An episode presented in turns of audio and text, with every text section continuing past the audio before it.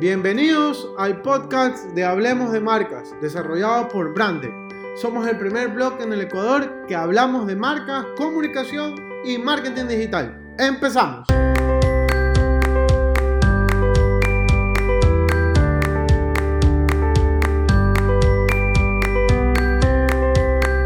Hola amigos, ¿cómo están?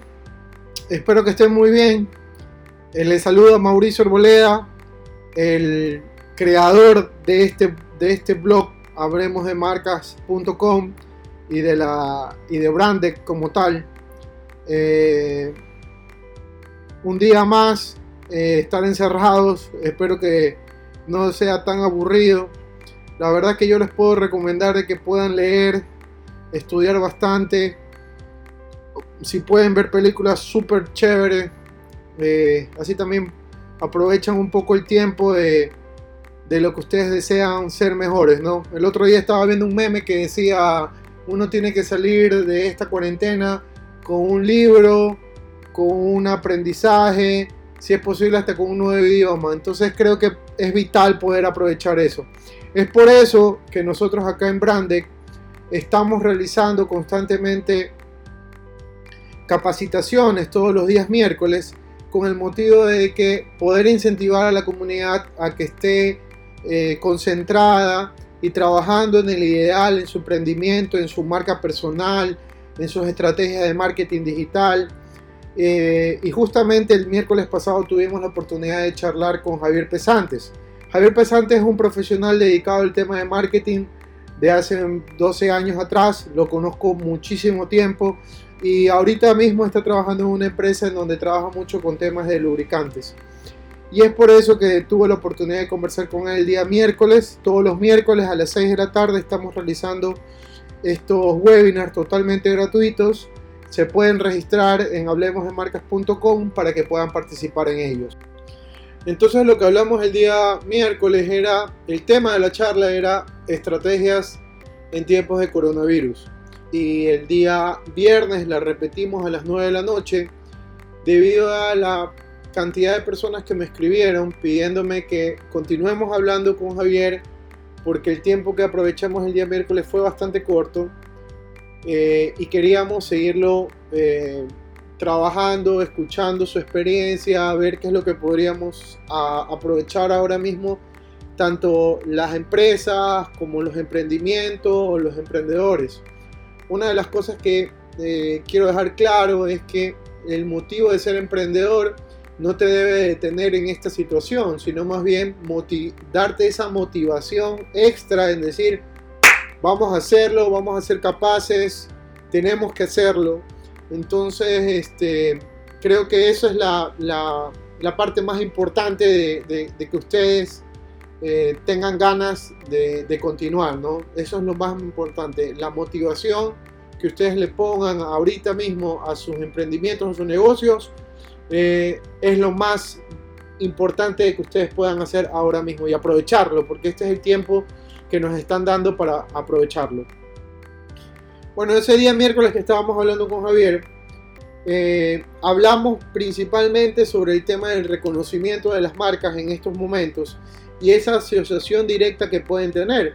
Ahora mismo es muy difícil que tú como consumidor y tú necesites comprar una marca en específico, pero si no la encuentras dentro del espacio, el supermercado, la tienda, lo que ustedes crean necesario, este, si no la encuentran, va a ser muy difícil de que tú puedas decir, ah, ok, porque no tengo la marca X, no, no voy a llevar ninguna de la categoría. Es mentira, no va a pasar.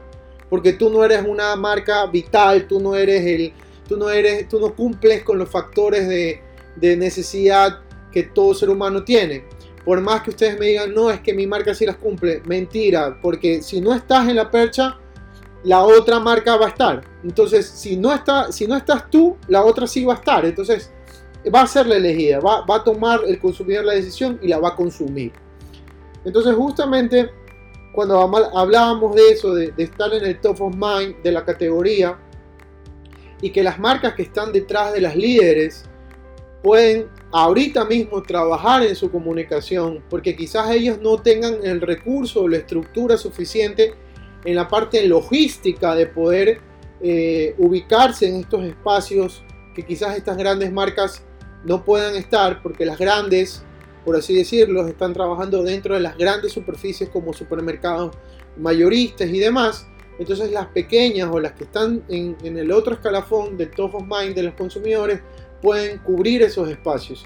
Y ahí es donde empieza la, lucha de poderla eh, tomar la decisión de que si uso o no esa marca. Entonces, cuando hablábamos con Javier Pesantes, eh, determinamos 10 eh, consideraciones que las marcas tienen que tener al momento de trabajar ahorita mismo el tema de las estrategias.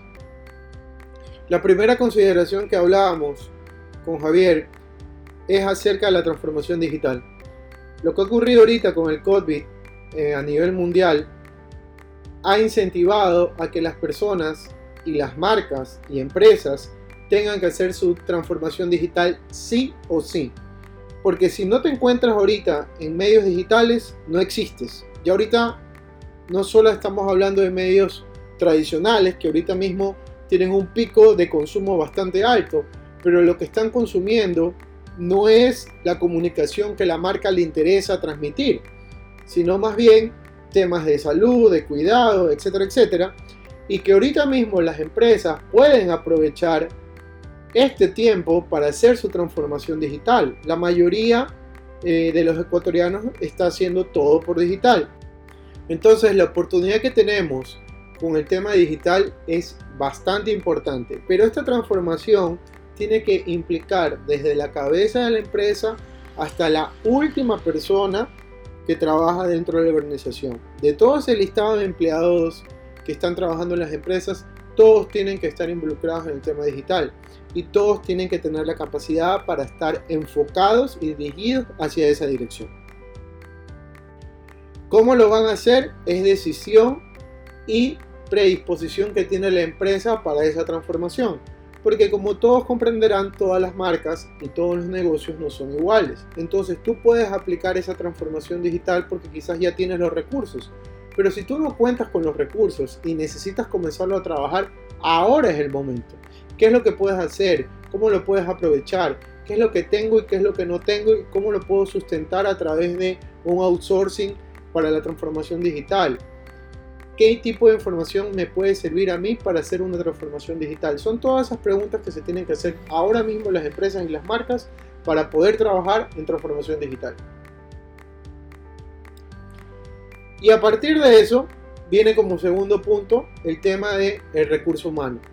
Es vital contar con los profesionales capaces para este tipo de giro de negocios. Debemos hacerlos reducir a este primer escenario.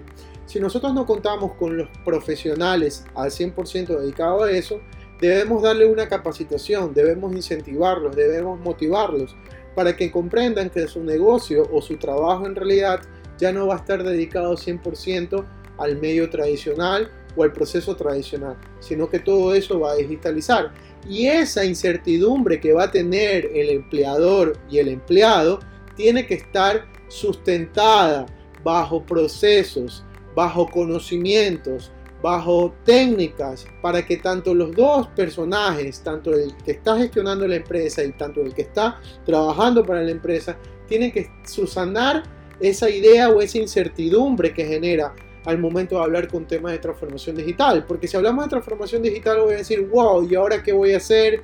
Eh, genera muchas dudas, eh, se genera demasiadas incertidumbres que al momento de poderlo eh, comenzar a trabajar se les vuelve más difícil. Entonces por eso es importante que la empresa, el negocio, pueda ayudar a todos los empleados de, de la marca y transmitirles una, una sensación de tranquilidad y de que qué tipo de información a ellos les va a servir para esta nueva era, esta nueva etapa de comunicación que va a tener la empresa con sus consumidores, con sus empleados y demás.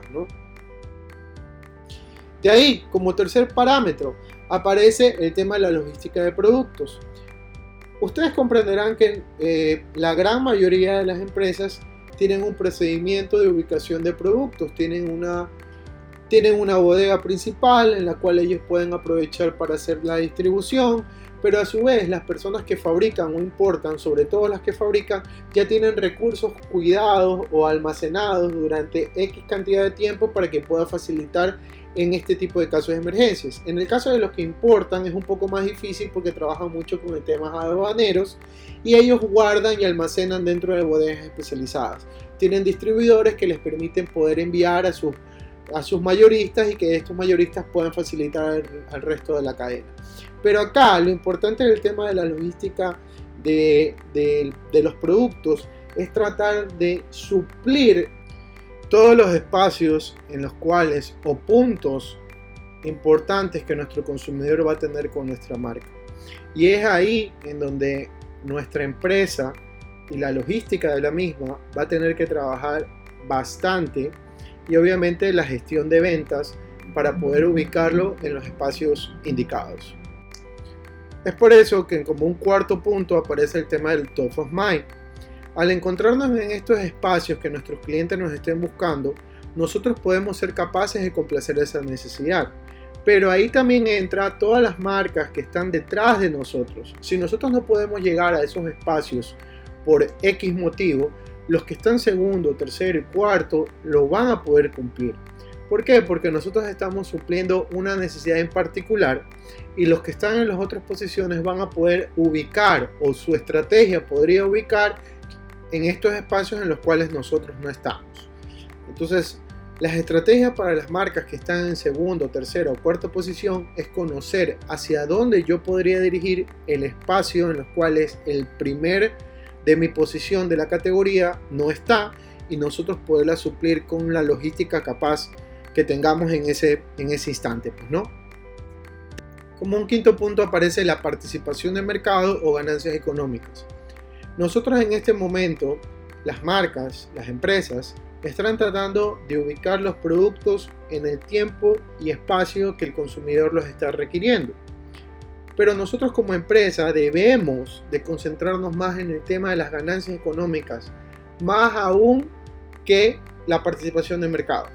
Porque ahorita lo que necesitamos es que la circulación del dinero se encuentre dentro del mercado y que nos permita a nosotros poder vender el producto y poder seguir y continuar satisfaciendo las necesidades de este consumidor. Quizás nuestra participación en el mercado no sea completa debido a que no vamos a poder cumplir con todas las tiendas o supermercados dentro del país, pero por lo menos estamos apareciendo dentro de los espacios en el que el consumidor los está necesitando. Es por eso que este tipo de participación o ganancias que uno quisiera tener, nos deberíamos enfocar netamente en el tema de las ganancias y luego comenzar a trabajar el tema de la participación si es que aún lo hemos perdido. Pero si nosotros estamos manteniendo una venta constante de nuestro producto, creo que la participación no va a ser tan necesaria o tan afligida por este tipo de, de tácticas o estrategias que nosotros implementemos. Lamentablemente, este tipo de ideas no pueden ser apalancadas para todo tipo de empresa o marca. Por ejemplo, los gimnasios o los spa necesitan que aparezcan sus usuarios o sus clientes dentro de estos espacios, porque ese es un modelo de negocio. Es por eso que aparece como un sexto punto el tema de la atención al cliente. El sexto punto como atención al cliente no es más que la estrategia de comunicación que van a tener estas empresas post-COVID. ¿Qué voy a hacer yo para que mis clientes vayan a estar seguros al momento de visitar dichos espacios, como los gimnasios o spa? Nuestra comunicación y políticas de seguridad ambiental deben de estar enfocadas en eso, para que las personas que nos visiten tengan una tranquilidad de que no van a ser contagiadas o que no van a tener algún tipo de inconveniente en su salud debido a la visita de estos espacios.